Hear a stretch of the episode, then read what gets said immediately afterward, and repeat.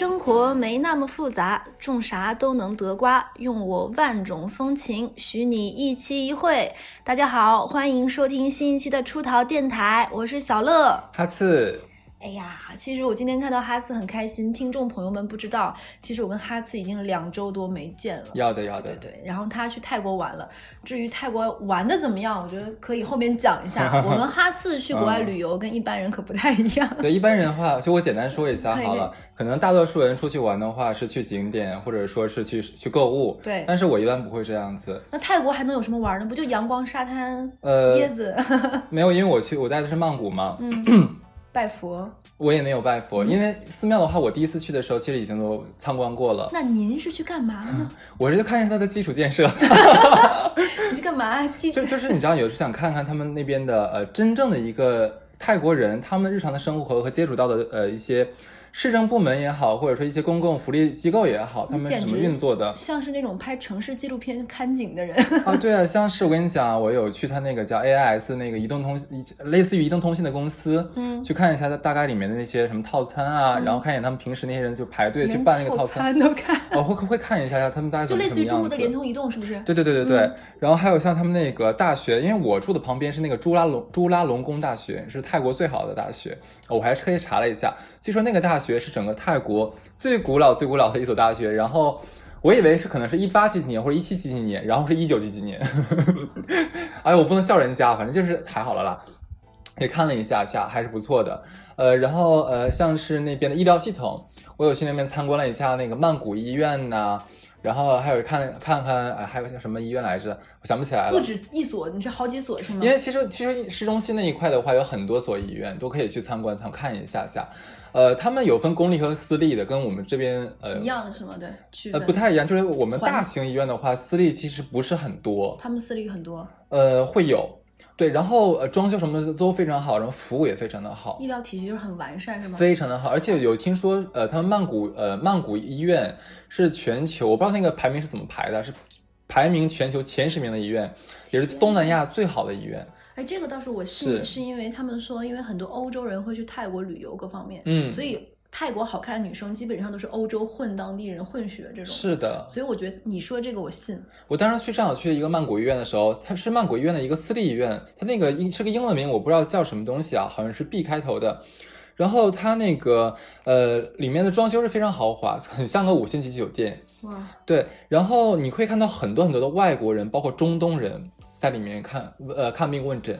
那说明它应该是价格各方面很 OK，并且医疗设施体系很完备。对对对，所以说我我觉得说，哎，好像泰国这个地方跟我原来想的还不太一样，就是还嗯还蛮适合说我们的生活也好，养老也好。而且说到这儿啊，我当时看完这个医院的时候，我有有一个突发奇想，我就在那个泰国驻华大使馆的官网上面搜了一下他的签证信息。你可真是个小优秀啊！啊，对对对对对，继续继续。你知道吗？就泰国这两年的话，出了一个养老签证，很有趣吧？它是专门针对外国人的一个养老签证。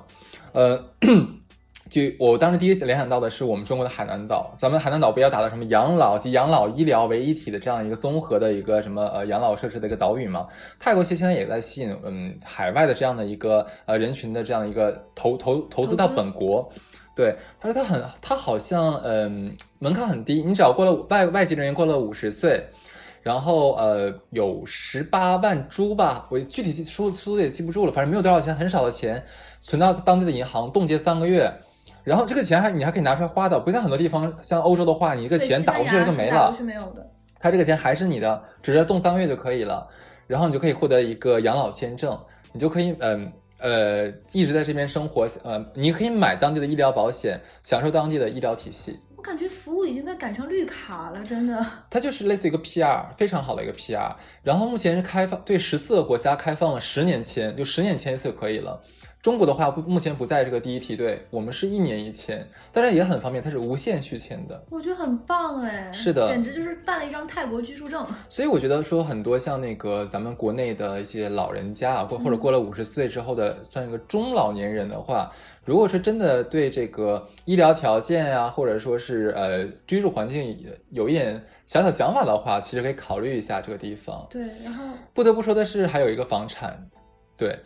呃，我看的真全啊！我本来是想约一个中介看房产，但是我在小红书上面 看了很多呃我们国内的朋友上当受骗的这样一个经历嘛，我就没有约。但是我大概是把基本把小红书还有那个百度百科、百度知道翻了个底朝天看了一下，对，大概也有有一个简单的了解。对我觉得泰曼谷就是你在泰国投资房产的话。可能还是要看曼谷这一块，就是还是以市区中心为主，是吗？对，你你要去什么其他地方的话，我其实我会个人会觉得说投资价值会有一点点担心。哎，那边租售比怎么样？它上面写的是说大概可以达到六到八这样子，是理论值，很高。可是有个问题哦，很多我们中国的这样的一个投资者，他不能每一天常年生活在泰国。管他呀。没错，你需要把这个你的房托管给中介机构或者代管机构。可这样的机构的话，一般会收取一个月的房租作为它的回报。呃，反正我听说他一个是这个这个托管费用，再加上其他乱七八糟费用，想我想不起来了，赚不了太多。最后你可能拿到手里面的只有百分之四到六这样子。但是我做了一个对比啊，可能人很多人觉得哇，四到六应该很不错吧？那你有没有想过说，呃，像我们呃，就美国有一个基金叫瑞慈，就瑞慈基金啊，就是房地产呃信托基金这样的一个东西。呃，如果说你买这个房地产信托基金的话，你基本上可以达到比较均衡的话，最低是百分之四的这样的年化回报率，它的流动性是非常好的。那比我们买一个房子，然后每年拿百分之四的话，是要其实要强很多的，因为房子没有流动性的。我们刚刚说到这个流动性的话，我也查了一下。曼谷那边的土地供给量是非常大的，当地的政府没基本上没有限制说土地的供给，规划各方面没有，根本没有规划。我我个人觉得没有什么规划，所以说当地的人的话，基本上都是买一手房，二手房基本很难卖掉。懂了，就是租售比虽然很，就是租的情况很高，但是你想它再脱手变现能力没那么，会比较难一点。我觉得也是这样。对，哎，你知道吗？下次可以单独开一期。我前两天在看，你知道现在。泰国已经不是国内投资房地产的第一主要城市了，你猜第现在第一名是哪里？胡志明和河内？不是，柬埔寨？柬埔寨西哈努克。哦，这个我还真不知道哎。对，我觉得很神奇，我觉得下次可以开一期，因为我也只是刚看，因为大部分提到柬埔寨，大家会觉得是一个发展中国家，并且很落后，很落后。但西哈努克居然是一个海边型城市，嗯，并且它各方面房价是有一个增值空间的，嗯。然后现在其实走要去买，现在我觉得可以，因为现在上海是专门有一个旅游线，各方面就是带着这种中产及中产以上去西哈努克看房子，然后去买。嗯，好，我们录完节目就看一下团吧。好，我们就看，嗯，对对对，好，我们来讲主题吧。对，其实我马上就要引到这期主题了。你像哈次这种旅游的人啊，就是估计他女朋友如果陪他去泰国玩，应该买了很多漂亮的衣服，然后说走啊走，男朋友，我们去哪里哪里。然后哈次说，呃，我们今天去看一下医院。就他女朋友应该可以想把他打到住院，就是这样的人。你说他不单身谁单身？哎，你知道我特别想参观养老院，但是我觉得，其实我刚才想问你，比较难。因为私立的养老院的话，你进去的话怎么怎么搞？人家肯定会问你拦你的。萨瓦迪卡，我来看看我从未见过的外公。是，所以我们这一期就是讲像我们这种很很难搞的人啊。这一期我们就一讲一讲我们这种难搞的人现在一个人生活。那一个人生活就我们还没有结婚。那我们今这一期的主题是什么呢？哈斯，你说。我们这期要聊一下，就是说没结婚的理由。就说白了，就是为啥没结婚呗。哎，对。这一期我们就肯定没结婚的时间，哈次比我久，并且他还没有过婚史，所 以所以这一期就是哈次主讲。对，哎，你有看到一个新闻新闻吗？前段时间有一个呃统计，就说咱们国家有两个亿的单身人口，很夸张，这个非常夸张，一共才十四个亿人。对，成年人大概十四个亿里面也就占六成六七成，对吧？可能是这样子，扣除老人和那个什么，那幼童。对呀。对啊，就是就是我当时看到这个数据，其实蛮夸蛮蛮蛮可怕的一个数据。对，然后再看了一下，我还看了一下日本，日本更夸张，你知道吗？日本好像是单身率是百分之四十，成年人单身单身的比率，四成人是单身的。就大家多不想结婚，根本都不是哎，哥们儿根本不是有没有结婚的问题哦。这个单身的话，是你连伴侣、连女朋友、男女朋友都没有，就是完全是一个 single 的这种状态，对吗？完全是，可能连猫都没有。很惨，这不就是我们俩吗？还说人很惨，你有吗？我家有蟑螂，好悲伤啊！啊，对啊，就是就是呃，不得不有的时候会想一下，就是说，嗯，哎，我们为什么没有结婚？我也有的时候也会问我这个问题，就为什么没有结婚？其实其实会引出很多话题，我觉得我们可以一个一个的来聊。可以可以可以。对你说，呃，对于恐婚的人的话，我觉得第一个，呃，担忧是什么？我觉得是害怕失去自我。你有没有觉得说，我我特别认同。你知道为什么？就像嗯，如果一直听咱们节目的人的话，会知道我是个非常自我的人。我我有的时候就很担心，如果我跟另外一个人生活在一起了，他会打破我很多习惯。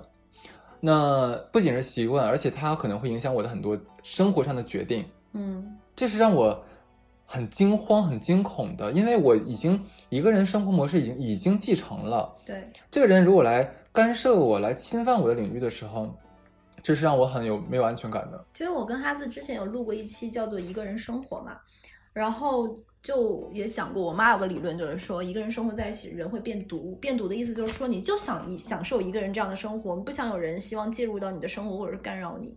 我能理解到这一点。其实女生如果很多人最后选择了婚姻，在婚姻中又会有很多很多的不快乐，比如说，嗯，公婆会干扰你的生活，一起住等等。就是你要为我已经是一个独立的、为自己经济能负责任的一个独立的人，我甚至跟爸妈都不想长期相处的人，然后我要跟一个可能吃饭吸溜面条，会咳痰。干干涉我生活，然后会跟我会让我在想买一些东西的时候，他说省着点吧，最近家里用钱的地方这么多。你刚才说这个公婆这一块的话，我必须要插一嘴，就是你有没有想一个问题？如果说咱们结婚了，那么。不仅，在中国这个大环境和文化背景下面的话，我们不是跟另外一个人结合，是一个家庭，两个家庭的融合，这个太可怕了。我连我自己自己的家族成员我都搞不定，你再让我跟另外一个完全不在一起生活过，我就对我来说就是纯的陌生人。对啊，还要装装熟，嗯，就这样，对，就这是让我太可怕的事情。甚至于我有认识过一些女生朋友会跟我说，我跟我自己爸妈这些年都没有做到，就是好好相处，你让我谈何跟公婆好好相处呢？呃，是呀。这是一个很夸张的问题，呃，我觉得这我们刚才说跟家庭，呃，这个这个这个融合是个问题啊，生活习惯也是。是再有就是说一个不确定的牺牲，对，很多呃，我问过一些我身边没有朋没有结婚的女孩啊，他们会觉得说，呃，会问我说，哈斯，你有没有想过说，如果我结婚了，我这么多年我读书读到研究生，甚至读到博士，然后我拿到了一个很不错的投行的 offer，嗯，我结婚了之后的话，首先我要回家。养养胎、生孩子、照顾孩子，然后我如果说有有有这个心气再回到职场的话，很难。我还能回到之前的位置吗？这个阻力是有多大？对，这个牺牲是有必要的吗？我读了这么多年书的话，我不就是为了追求我自己的实现吗？那这样子的话，我是为了孩子，为了老公，还是为了所谓的一些传统意义上面的一个贤妻良母？我为了什么？这个牺牲？那会会问我值不值得？为谁辛苦为谁忙啊？这就是我对我听了之后的话，也会觉得哎，好像有点道理。因为的确是我们我们承认说男女是要平等，可是我们也一定要看到一个现实问题是，男女毕竟真的是两两类呃两类人，我们的生理结构不一样，我们的很多像嗯生理结构决定的一些后面的事情是不一样的。像很多人呃，假如说生了孩子，那你就是需要像你坐月子呀。前几个月你要哺乳啊，对吧？然后人还一一孕傻三年。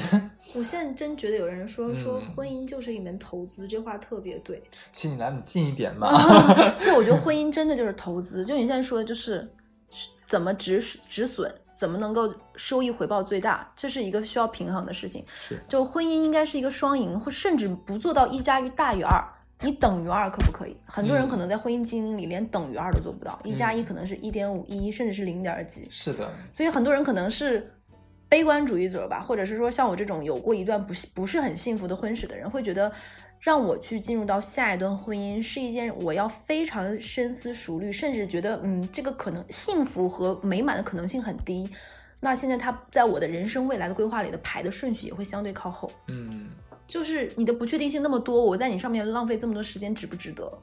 然后为了这样一个陌生人，甚至这个人两个人的情感是流动的，可能过一段时间就不爱了，这个人可能还会出轨，这个男的可能自己投资了一点 P to P，然后爆雷了，然后钱都卷没了，对不对吧？要哭了惹。对，就是你你你要为这样一个人担惊受怕，然后苦心经营，然后还要为了他可能还要防火防盗小防小三，到底值不值得？我觉得可能。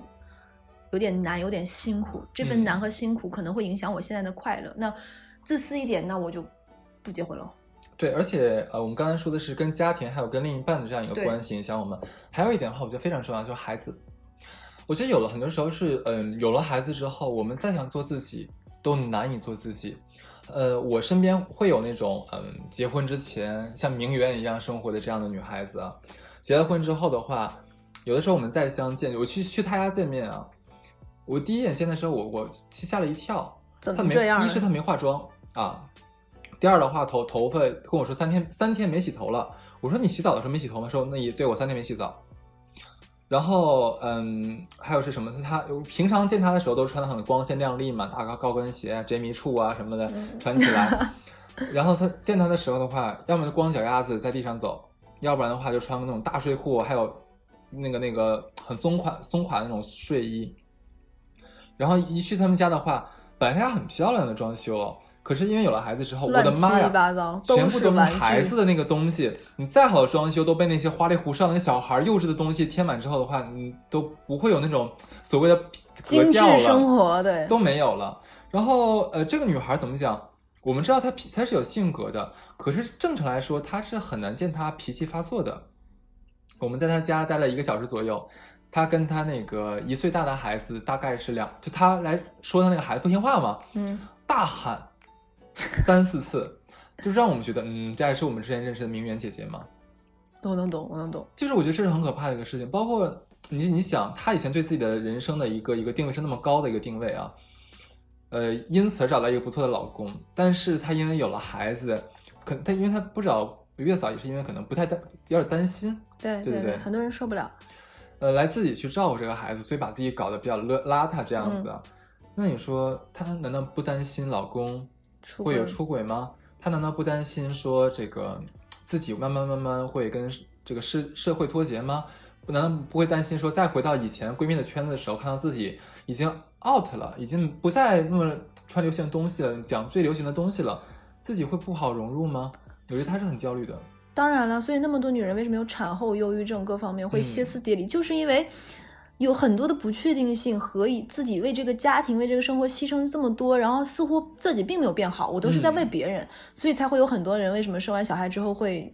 精呃忧郁症，然后会歇斯底里，会疯狂，会，然后还甚至因此有一些男生会以这样的一个原因说，我老婆怎么变成这样的理由而出轨，嗯，在老婆孕期甚至老老婆怀孕之后，就都会有这样的。而且我们不得不承认一点是说，不是说你生完了孩子一两年，嗯是没有问题的。No，你可能要到孩子上永久捆绑，永久捆绑。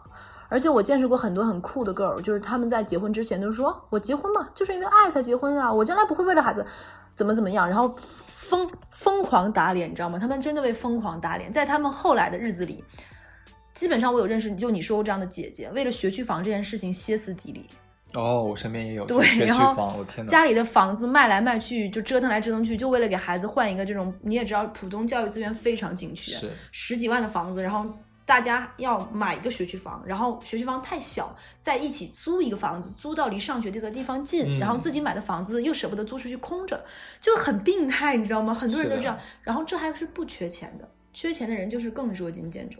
贫贱夫妻百事哀，这话一点都不假。其实这个完全可以看那个电视剧嘛，虎猫呃虎妈猫爸，对其实你刚才说那个做不做自自己，我给大家讲一个，就是在我上一段婚姻里，我现在来反思是，也不能叫反思，来给大家想一个场景，在我跟我前任吵架的时候，他跟我说，他说你知道吗？我上周跟你吵架的时候，我晚上加班没有地方去，我自己在楼下车里刷手机刷两个小时，刷到十一点半再回家。不为别人，不为别的，我就是想多一点独处的时光。就是可能结婚连我自己的一些个人时间都不能拥有。就是他当时跟我说这句话，其实有点刺痛我。就是原来跟我在一起都不如你坐在手机里刷手机。我也在反思，是不是我没有给他一个个人这样的一个时光？哎，你刚才说的特别好，这就是引出我们第二个，就我想讨论的话题，就是说，结呃为什么我们不结婚？是不是也会担心说结婚之后我们会激情消退？这是必然。这这是必然，这是必然哎这个你比较有经验了，就是，但是说到这个，就是就是你你刚才哈斯提的这一点，就是结婚之后激情消退，就是我觉得这还首先这个点，我觉得要拆分成两点。嗯第一，这还是好的一点，我们是为爱结婚的。嗯其实现在很多一线城市的婚姻真的就是一场投资回报，是相亲认识的，嗯门当户对和门当户对。哦，你你是做 VC 的，我是做 PR 的，你是你是做公检法系统的，然后我是公务员，大家还是这样的一个婚姻匹配啊。你是上海人，我也是上海人啊，你是国外留学回来，我也是国外留学回来，你有房我有房，很多的婚姻可能是以看得过去，大家还不错，这都不存在激情消不消退，他们就没有有过。所以这样的婚姻就是一一门双方双方共持交易对共持一份家庭的这样的一个资产投资投资，我们遵循婚姻这个契约，很平静、很稳定的生活，能够激情消退，说明你们还是为了爱而结合的。但为了爱爱而结合，就会最可悲的一点就是情感这个东西是流动的，嗯当下有并不代表下一刻有。嗯哼你消退，可能我没消退，所以这是婚姻的一个必然。嗯，但但我心里觉得，哪怕这是必然，婚姻转化成亲亲情都是不应该的。就是爱可以各种形式夫妻，但如果一旦夫妻说我们已经是亲情了，那我，觉得是很可悲的一件事情，。就是这句话咱们经常听说，就是转化成亲情。可是我觉得这好像很奇怪，我我我无法理解说怎么样从爱变成亲情，就只能说我没有激情了。但是变成亲情的话，也太太奇怪了吧？对啊岂不像乱伦一样？对啊，就是就是会说这句话的原因，一般都是在给彼此找借口。就是举个例子，我跟你说一下场景，就有一些那种老夫老妻，姐，我先求你，千万不要开黄腔。我们现在最近查特别严。就可能老夫老妻躺在那里，然后老公就会说那种话，说什么摸着你的手就像左手摸右手，一点感觉都没有，对吧？我长舒了一口气。然后对，那就是就是说这种话，然后老婆就会说，难道我就现在让你一点都燃不起什么欲望和什么？然后老公就会拍拍她说，放心，其实我们俩现在哪怕没有爱情，已经到了亲情。嗯，然后为自己现在不能那啥找一个借口，为大家尴尬的局面啊来了一丝情感的化解，对吧？你看很多中年夫妻的婚姻生活不就是这个样子吗？就是可能是不行，可能是不想，可能他已经在外面把这份，借七七好累了。你现在都多紧张了，你知道我们又下了多少期节目吗？真的假的？真的。好难过赛的，所以就是说，唉，何老师真的是，小乐老师真的是难过。没事啦，我们一样可以做的这么高雅。来来对，来，然后就就是亲情这个东西是不可能的，就一旦说变成亲情，其实就是你婚姻走到了一个需要释放出红灯和不不稳定信号的一个因子，就千万不要。它不会是说，嗯，这是婚姻的一个必经阶段，就是前期的激情，激情等于爱情，过去了之后的话，那就等于说是温情等于亲情这样的一个正常阶段吗？它不是正常的吗？那你可能就会对另外的人产生爱情，这段婚姻的保值或或者是稳定性就会出现问题。嗯，你想想，亲情的最大基础是什么？是有血缘。是。这就是为什么妈妈可以无条件的爱小孩，然后怎么怎么样。那你不可以把你的老公当儿子看待吗？不可能的。就是生不出来这么缺德的儿子，是不是？对啊，就是当他你想说，就是不可能的。所以如果说你们俩转化成亲情，那可能你的爱情就是从别的地方萌芽。哦，会有道理。对啊，就是你如果说，但但是婚姻的本质确实就是爱情会慢慢消退，或者是只是弥留。你要去找一个新的，让两个人去再和谐相处的。可能两个人在谈恋爱的时候，比如说我欣赏你的这种帅气、阳光、真诚，你喜欢我的大方、美丽，各方面都原因原因。可能结婚久了之后。你变成一个秃顶油油腻的男人，我变成一个世俗而怎么怎么样的女人，那可能会发现，哎，其实这个男生是一个顾家并且孝顺的，这个女生是一个嗯，生活经营非常有道，哇，把我们小日子经营的有声有色，还是那么的迷人。你需要找到一个彼此的牵绊和什么，让彼此再爱下去。那如果一旦变成亲情，就很可悲。说到这边的话，我就觉得说一必须要提一点，就是很多日本女孩子，我不知道你有没有听过啊？很多日本女孩子是呃，在男朋友睡醒之前，自己会先起来化妆，然后再回来，然后等男孩子睡着了之后，自己再去卸妆，就每天过得很累，但是永远在对方面前保持是最光鲜亮丽、最美丽的一面。就之前有个很火的嗯美剧叫《麦瑟尔夫人》嘛，了不起的麦瑟尔夫人对人，，也是说这个老婆在她老公每天，她每天窗帘会留一丝丝小缝，这样嗯。每天在清晨第一缕阳光就会把自己照醒，打到自己眼上，她就会立马在她老公醒来之后先行把妆化全，穿着精致的衣服，哪怕已经是几个孩子的妈妈，还保持着非常好的腰身，是但即便如此，她老公还是出轨了。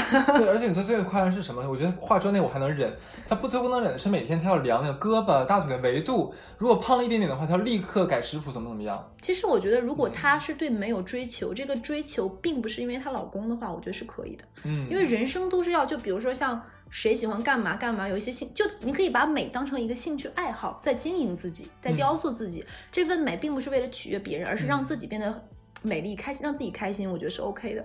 就有有的时候，我觉得这个社会上的确对两性里面对女性的苛责会多于男性更多。没有人要求说男性你一定要穿的有多么得体，你一定要化个全妆上班，对吧？你的头发、你的发型一定要做成什么什么什么样子，好像没有。但是对女孩子的话，我们不管从身高、体型、外貌啊、呃，这个等等等等的很多方面的话，都会有各种各样的不同的眼光和批评。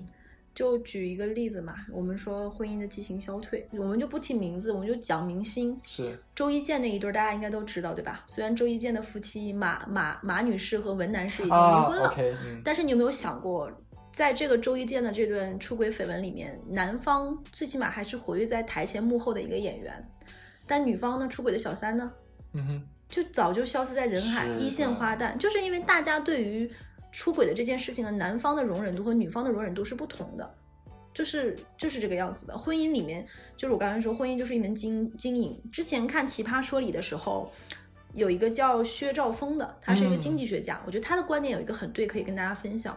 他说，婚姻就是双方的一个资产配置投资投资。嗯嗯嗯，女方在自己结婚那一刻，她就拿出了自己最多的资产，她的资产在婚姻的经营过程中是贬值的，因为美貌、年龄、健康各方面，包括孕育生命，他的个人资产是不断的在贬值的。嗯但男方的资产是不断在提高的，因为在这段婚姻中，他变成了一家之主，然后他是这家的，在亚洲这种他是父权嘛，那他是这一家说了算的人，孩子是跟随他父姓的，然后男生会在整个婚姻过程中，并不会因为一些孕育生命而言影响他的工作各方面，他可能慢慢的走上了岗位越来越高，更高的薪水，所以他的他的个人价值是不断往上走的，所以男方和女性是呈现双反，就反的这种的一个嗯曲线值。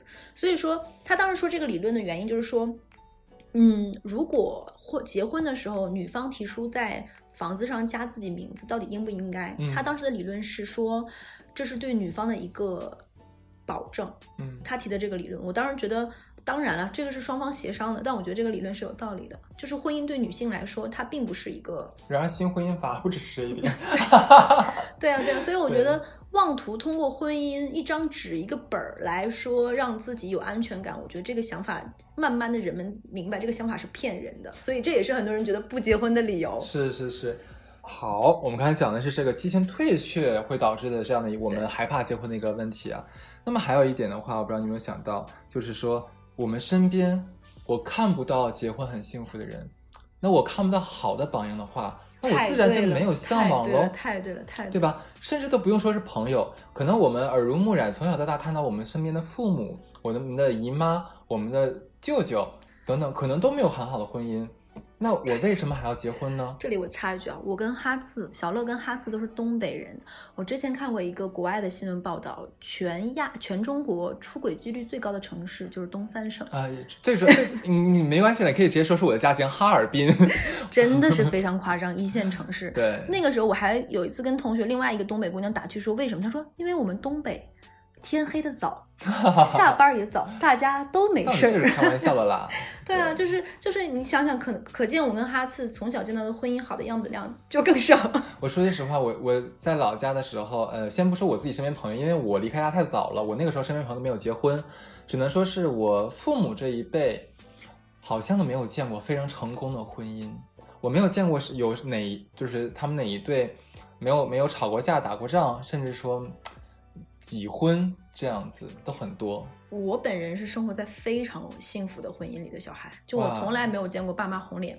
我的好朋友，甚至我从小到大长大的同学，都很羡慕我，就是觉得怎么会有人生活的这么的幸福？嗯就是从来没有吵过架。我爸妈就是我爸的原则，就是在于人生其实有很多的辛苦和不容易。嗯那那这种事情都是小事儿，他是发自内心的觉得我妈的一些撒娇啊、闹脾气呀、怎么怎么样，他都觉得是应该的，人嘛。就是你知道吗？如果说你没有呃，就是说我不是说你啊，嗯就是人没有在一个非常幸福和健康的这个这个家庭里长大的话，会有那么一定几率出现一个问题，就是说他没有幸福的能力和没有爱的能力。对对，呃，举个我的朋友啊，无中生有，呃，举 再举个我的朋友的例子，就是说，嗯、他会怎么样？他就是他有一次跟我讲过，他不知道怎么去爱一个人，因为他没有在家里面没有被爱过。你在说我没有被爱过，所以说我不知道爱是什么回事儿。你让我看那些电视剧吗？那我只是看到了别人的事情，但是没有发生在我身上。那不是生活，他会我感觉不到的话，就是说，你咱们说的好，没见过没吃过猪肉，你还没见过猪跑吗？不好意思，你见过猪跑的话，你也不知道猪什么味味道的，就是这个意思。我能理解。所以说，他们很多人这样的人的话，他们是害怕，嗯，如果说哎，我走到一段关系里面的话，我不知道怎么去爱对方，会不会这样的悲剧又重演？可是他又害怕这种悲剧真的重演，最后导致的就是说，要不然我再等一等看一看这。简直就是原生家庭恶性循环原生家庭的可悲魔力，真的是。对，其实这一趴的话，我们可以讨论的不仅仅只是说是这个刚才说这个问题，我们连原生家庭的话也要纳入进来。嗯，对，其实因为我刚才说我是生活在幸福家庭嘛，嗯然后我就会给我的闺蜜什么就会说，其实生活没那么复杂，怎么怎么样。生呃种啥都能得瓜对，是吗然？后就这么想，然后我 我的闺蜜们，好好巧不巧，我最亲近的几个闺蜜，就来录过电台的大宝什么的，都是生活在从小非常不幸福的家庭，甚至于。就是他们会觉得不幸福是一种常态，就爸爸那一辈儿的所有、爸妈那一辈儿所有家庭，要么是离婚的，要么是没离婚出轨的，要么就是在外面有小三的，要么是小三还生小孩子的，要么就是硬凑合着过。大家分真多。对，大家分居挺多年的，反正就是林林总总不幸很多种，但都不幸。对啊，所以我就觉得，嗯，你看到这个样子，你会觉得哇，婚姻不就是那么回事儿吗？嗯，就像是那种我我妈妈是老师，我从小生活在家属院儿。老师在我心里是没有威严的，因为嗯我就觉得讲台上不论他们再怎么呵斥你，再怎么样，他们回家都是人，对，一样会吵架，一样会有人出轨，一样会打小孩，一样会嗯表面一套背后一套。所以我觉得老师是没有威严的。同样道理，如果你从小到大见识的都是不幸福的婚姻，你会觉得婚姻不神圣。婚姻没有什么法律的效力、保护力、权威，让人永远幸福，甚至带着一丝一丝得到了婚姻，你就得到了这种幸福的能力、爱的可能，永远一辈子下去，你自己都信。这是不可能，这两码对这两码事，不能融为一谈。对，对我说到这里这边的话，我也有一个想法，就是说，因为我是资深单身和独居的老人我在步你后尘，OK？、啊，谢谢，没关系，有有什么问题可以随时请教我。是这样子，就是我会嗯、呃自己来做对比，自己跟身边的人啊，嗯，你知道你知道很有意思一点。一般单身的人会经常被已经已婚或者有对象的人叫去当感情顾问，对，很奇怪，你知道吗？然后我就经常充当这个角色，因为好朋友们也很信任我。那我有时候就会想一个问题了：如果我自己住的话，我自己生活也没有一段关系的话，我其实过得很自由、自由自在。虽然有时候有点小落寞，但也还好。可是我看他们，嗯，身边这些已婚啊，或者说是搞对象的人啊，真的是不同，每一家有自己不一样的烦心事儿烦心事儿，而且是变着花样来。甚至有的时候有一个坎儿，这个坎儿真的就过不去。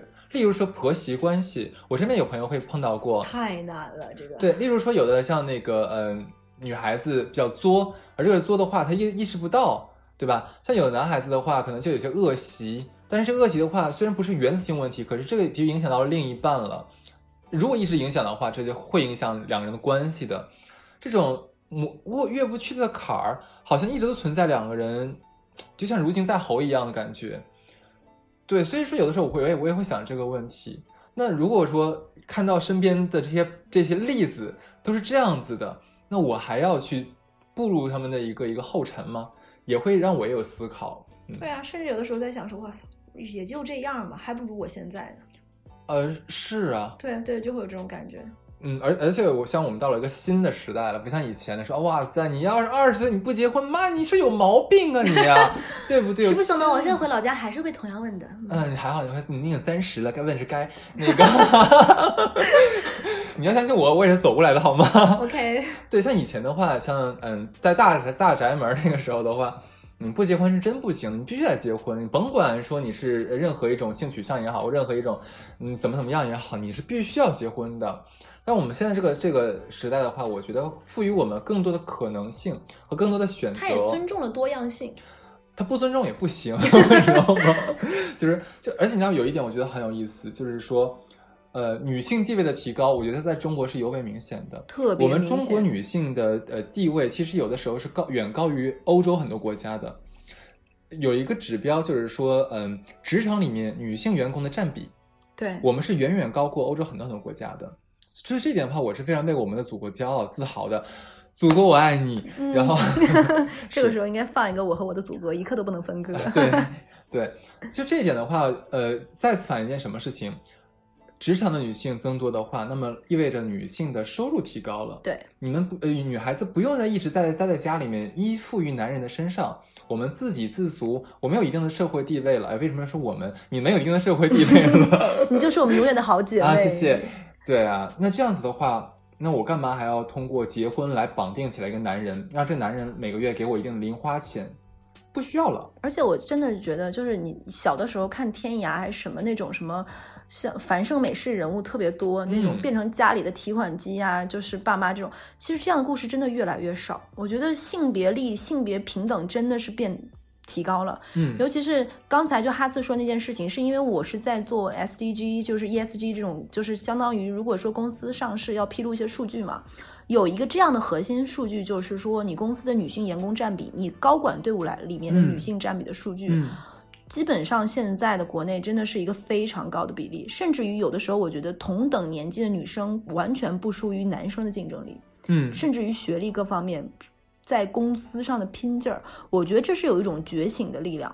就是我明白我的价值不是一个母亲，不是一个女儿，不是一个孩子的妈妈这种，不是我谁谁谁的老婆，我是我自己。我觉得这是是一个证明力。嗯说到这里，我不得不吐槽最近很火的一个广告，就是因为我也在看《致命女人》嘛，它有个广告是新氧 APP 在做的。是啊，新氧 APP 最近在出了一 哎个新广告，我不知道你有没有看过，嗯就大概叫“女人整好”，就女人整整整整容就好。我是觉得很讽刺，在这个年代还在大肆鼓吹女性的颜值多么多么重要，你不整容就不行，这种我觉得真的是反反大势所趋。我觉得马上她要被管了。嗯嗯，没错。像我们刚才讲的是呃女性的这个问题啊，那正是因为咱们女性呃，不是咱们女性去了，你们女性，哎呀，你们女哈斯身体里住着一个刘玉玲，好了啦，就是嗯，呃会导致一个问题，就是说剩女，很多女孩过度的呃不是过度去了，很多女孩会呃追求自我价值的实现的话，那我们可以选择不结，你们可以选择不结婚，对吧？那就会产生一个所谓的带冒带引号的剩女的问题。我现在都不觉得剩女是贬义词。哎，你发现了吗？剩女这个词在我国有一个过渡。以前我的天呐，好像骂人话是骂人的感觉，而且会给女生、女孩子造成精神上的紧绷和紧张。极大的伤害，尤其是再加上两个词“大龄剩女”。哎，没错，没错，没错。但是到今时至今日啊，其实感觉更坦然接受了，就是你们老娘就是喽，，so 我就怎么样？老娘就是赚钱赚的多呀，老娘就是高管喽，对啊，能怎么样？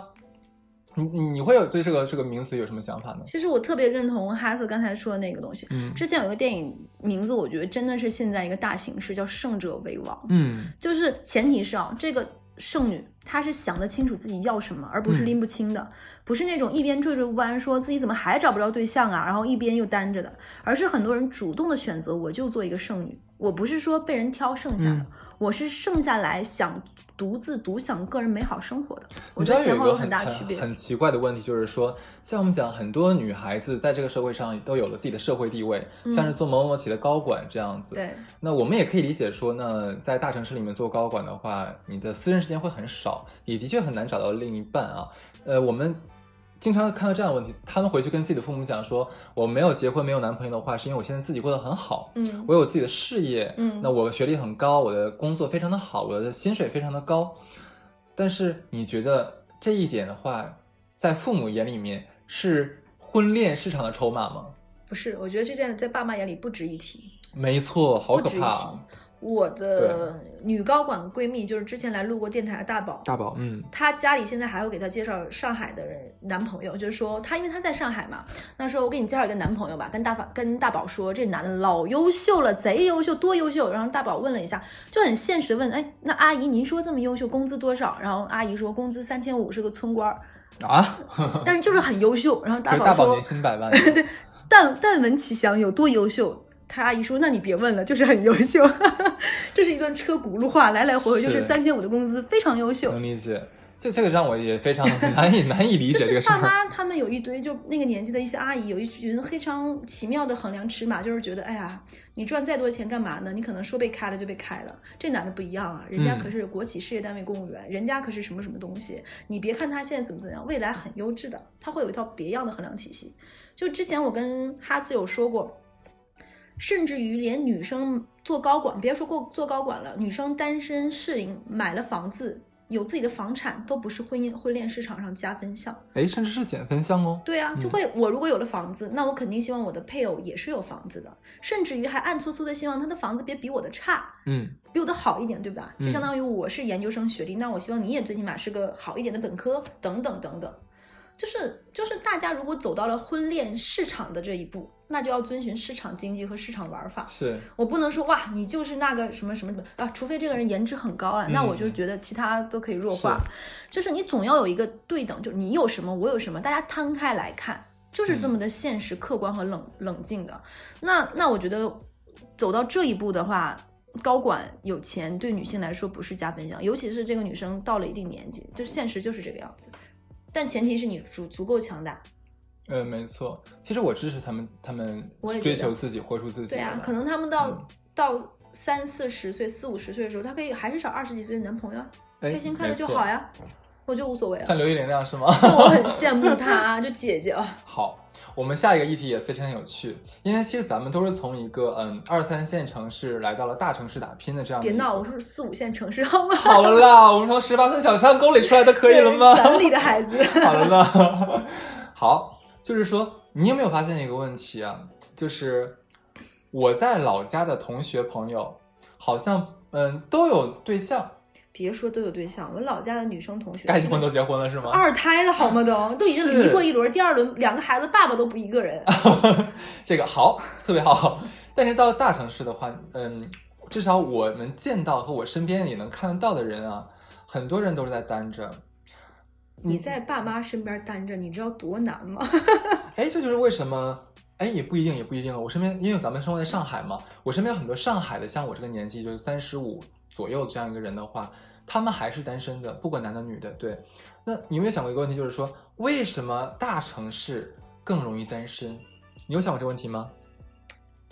因为我觉得大城市啊，我先想想我的想法，只是一些片碎片化的想法。嗯首先，大城市的生活生生活节奏紧绷，嗯嗯，就大家都在自己的这个小闭环里，不像，而且大家每天的圈子都很固定。比如说你是金融圈的，你接触到几个实体经济圈子的吗？你有几个开厂做厂的朋友吗？其实真没有，医疗体系是没有，司法体系没有，没有没有没有。但小城市嗯就不一样，小城市大家是去，就是整个社会是摊开的，是的恨不得走在街边，你是是哈斯，有折叠的我是小乐，咱两家都上上属八代，爸妈是同事这种的。就是大城市的话，壁垒更深，大家就更冷漠一点，甚至于大家住对门儿，邻居什么都不认识。你知道我会想怎么想思考这个问题吗？因为，嗯，你有没有想过一个问题，就是说，像北上广深这样大城市的话，他们嗯给外地人发户口会有有的时候会有一个词汇叫做人才引进。对，嗯，当然了，二三线城市也会这么叫了啦。但是其实我觉得这个我需要打一个问号。嗯，那他们呃，我我忘记是哪个城市了，好像是说什么技校中专以上也算人才引进，这句话可能有些我们的会刺痛我们的某些听众，但是有的时候我们也要实话实说，在这个社会里面的话。呃，我可能研究生在上海都是一个普通不能再普通的学历了，那你你很难说这样一个很好的公司去招一个中专技校毕业出来的，这是非常难，是不可能的事情。对，那我们对人才有各种各各种各样的定义，只是是在我定义里面是至少是、呃、学历上以学历上有要求的啊。正因为很多人像海归，像是一些家庭条件非常好的呃外地的人，呃或者是一些学历非常高的一些像北京复交的这样的孩子，来到了上海啊，或者说是一些嗯一些优秀的高管，我们把他吸引到这个这个城市里面来啊。那这样的高素质的非常优秀的人，他们也见过世面，也见过这个世界了。你在让他们去选择另一半的时候，他们的眼光是有多高？我会想这个问题。那对于他们来说的话，找另一半是否能不仅是外貌这么简单了？他更多的可能是要心理上 match 不 match。对，嗯，就是其实很多这样的人，他把婚姻看就是刚才说是否能一加一大于二。嗯，我已经这么优秀了，如果你配不上我，你达不到这个水平，我干嘛为了你自贬身价呢？很多人就是这么想的呀。就没必要，我自己过没得可以必要。犯不上。对，甚至于很多这样的城市的爸妈，在孩子的洗脑之下，已经开始豁然开朗了。哎，是的就我，有真的女同事的妈妈，这个姐姐已经八三年的吧，三十六岁，然后也单身，然后现在男朋友大概二十四五岁，二十四五岁。他妈觉得挺好，挺开心的，而且小男生身体好，你知道吗？没事来他 没事来他家，你别开车，我好害怕。他们就就比如说他们家，比如说水坏了，东西坏了啊，扛水什么都是这男生啊。哦然后一口一个阿姨叫贼甜，他妈也很开心，自己女儿很快乐，嗯就也看得很开啊。嗯，然后没事的话，就可能这对小情侣还会带他妈妈出国玩啊什么的。小男生英语也很好啊，就哄的阿姨也很开心啊。是，就我觉得就是大家会慢慢的，我而还是就是你说这点我认同，并且我觉得大城市什么样鸟都有，就会导致这个城市的多样性、包容性、嗯，多元，他接受这种多元化。而且还有一点，像我觉得咱们会更有体会，作为外地人会更有体会的一点就是说，你我想问一下，你每天几点下班？不加班的话是六点，加班的话没下限。好，那我跟你说，像咱俩都是经常出差，对吧？对我基本不加班的，可是以前我出差非常的多真的，想让你滚。但是我出差非常的多，跟嗯跟你差不了太多。那我们每天有的时候，像其实我说一下吧，小乐经常是半夜十二点或者一点钟才到家，对，他基本是这个样子的。那对于你说，对于咱们这样的狗子来说，社畜来说，纯社我们哪有我们连做饭的时间，我们连扫地拖地的时间，甚至像我们上一期讲那个养小动物的时间，我们都没有。你让我怎么去花精力去跟另外一个人相处呢？这非常太难了，你不觉得吗？我们每个人都挣扎在我们的生存线上面，我们想怎么升职，怎么想呃还房贷，赚更多的钱。为自己养老做出很多的准备，我们没有那么多精力再去想其他的事情了。我觉得让你在一个身上，让让你在一个人身上浪费很多时间，这个人就要值得你浪费。哎，就那天在跟哈次我们俩聊一个人生活的时候就有聊过，现在让我去认识一个真正新交一个好朋友，我觉得都是一个非常浪费我时间成本的事情。哎，没错，我要跟他说我的喜好，我的一些忌讳，我吃什么菜可能会身体过敏。大家彼此把沟沟坎坎过去的一些过往，然后你能 get 到我的笑点，我能 get 到你的笑点，哪有那么多一见钟情呢？哪有那么多一拍即合的朋友呢？啊我跟一个人、两个人想掏心窝子这件事情就很难，你值吗？你配吗？就是 你觉不觉得就是这个样子？我跟哈斯聊，我已经多久没有交过新朋友？交见新朋友是是件让我非常开心的事情我。现在我跟小乐，其实咱俩是属于老新朋友，对，就老朋友翻旧账，变成新篇，真的。真的，让我去认识一个新人太难了，嗯，就是就是我觉得就是真的可能太看得起自己，我就是活跟哈斯一样，我们是活得非常自我的人，我觉得挺好的，我很对 enjoy。我也是，就是我并没有觉得这很差，我也没有碍着别人，是的，我也没有干涉别人生活，所以嗯我觉得这也是我们俩会单身，甚至于我们也并不会被催婚，因为我们被催婚了，我们自己足够坚强到可以拒绝，就挡出去。你知道我跟你讲一个很好笑的事情啊，你知道我我我小姨有一次给我催婚，然后她其实是想给我介绍一个婚恋对象，然后她是用这样的办法，这是一个很大一步棋啊。她前就是之前一天会跟我讲说那个，哎，次次啊，这个，哎，我昨天做了一个梦啊，哎，你知道我做梦很准的，我跟你讲哦，说你今年的，呃因为上半年的时候就跟我说的，你今年的九十月份的时候啊，可能会有爱情。我说啊，啥？说哎是这样子的，就是我，哎小姨跟你讲，爱情来的时候你千万不要阻挡，你一定要顺势而为，去接受它，去接纳它啊，勇敢的去面对它。我说你在说什么？我觉得你阿姨应该去算塔罗牌去。然后自自己每天每天已经接单了呢。然后他跟我讲说，哎，我昨天做了个梦，就是说，哎，你这个旁边会有一个呃一米六一六五左右的女孩子，然后戴个眼镜，一头长发。我说真的真的，哎，小鱼没有骗你，你一定要到时候你要想想这个事情啊。啊，我说那好好，我就应付一下，好好好好。第二天一早上，他就说，哎呀，哈斯还啊能，再等两天吗？不能，等不一宿龟都没睡觉，我跟你说。哎，我就觉得自己可聪明了，哎，你知道吗？可聪明了呢。说，哎，我跟你讲哦，哎呦，很巧的，我身边一个谁谁谁的孩子呀，哎呦，人特别好，留学生啊，很漂亮，小姑娘很能干的。就在你们，你在上海嘛，她在苏州很近的呀。那个，我把她推荐给你，然后你聊一聊嘛。我说小姨呀、我说你这步棋下的蛮大的嘛，啊，你真不给人家留面子啊！我就只我都实话实说的嘛，对不对？他说没有啊，你相信我呀，这两件事啊，我就很无奈。你小姨是薛珍珠吗？我为什么把一个东北大姨说成了一个上海上海阿姨？但他两个人其实都有点相似之处，你知道吧？全国的阿姨都一样，我跟你说是真的。太逗了，那阿姨太搞笑了。对对对，反正这也是我唯一一次被被催婚了，但是还蛮婉转的。我家人还比较有，还是有策略，他们能感觉到他们的策略。你家啊，你家人也知道你是什么损样，我是太直面，估计也不敢。嗯，我是大炮。是就觉得嗯，我现在觉得其实整个社会对于谈论未婚，甚至于谈论丁克这件事情都很 easy，大家很随意。就以前大卫都说，比如说我以前有同事会说自己丁克，哪怕在我毕业那年一三年的时候，还会有人说应该是有病，不好意思讲吧，嗯，或者怎么怎么样。但现在哦，我身边一些已婚有小孩子的人，听说别人丁克会会露出超级羡慕的表情。太对了，你一定要坚持盯下去，千万别放松。你不知道有孩子多烦，我都想把他按在肚子里，怎么怎么样？就真的是这样子，时代真的是变了。就像我们俩共同的同事老姐姐崔崔，嗯，我跟她讲离婚时候，我还怕她心疼我或者惋惜我怎么样？你知道崔崔说的是什么吗？嗯，挺好的，你该经历也经历过，快乐的单身吧。我跟你讲，就是六七年前的时候，咱们一起工作的时候，崔崔就我当时说我想丁克，然后崔崔在饭桌子上一顿怼我。他他以前是那样的人，时间已经先教会他做人了。是的，是的，是的，时间是最好的老师。没错，对。其实今天我们讲这个呃没有结婚的理由啊，也是说我们看到身边很多一对一对发生的问题，还有说一些嗯单身的一些朋友，他们自己会面对的一些呃质疑，所以说导致我们特别想做这一期节目。其实我们这一期并没有想说怂恿说。单身，没有没有，或者是说独身这样，其实我们只是摊开这个社会现象，大家来聊一聊为什么会选择独身，独身的理由是什么？离为什么不结婚？就为什么不进入一段婚姻？我们只是在就一个现象来讲我们生活的一些事情。是，其实我们会提供给大家更多的角度对去看这看待一个一个事情更完整一点点。对，其实我有。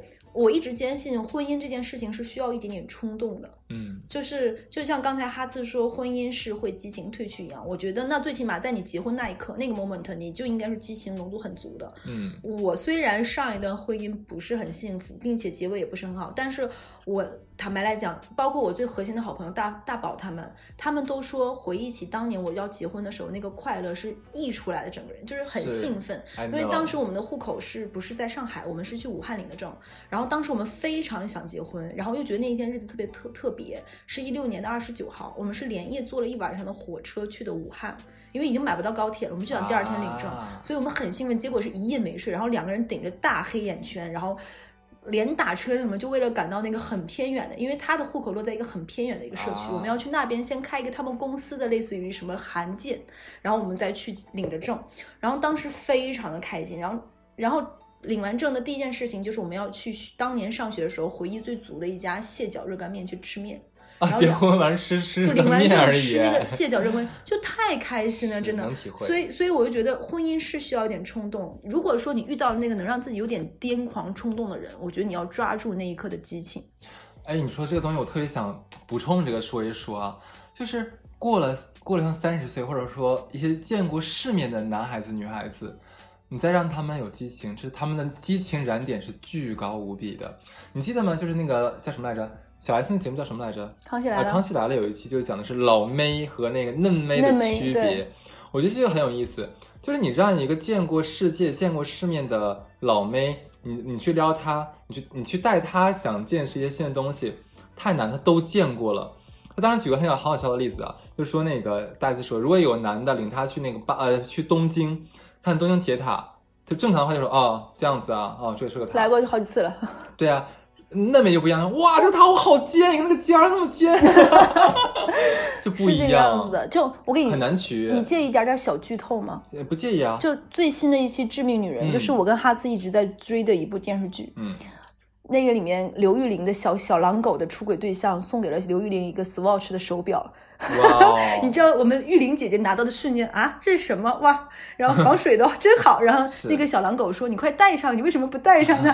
你不知道我们刘姐姐的表情吗？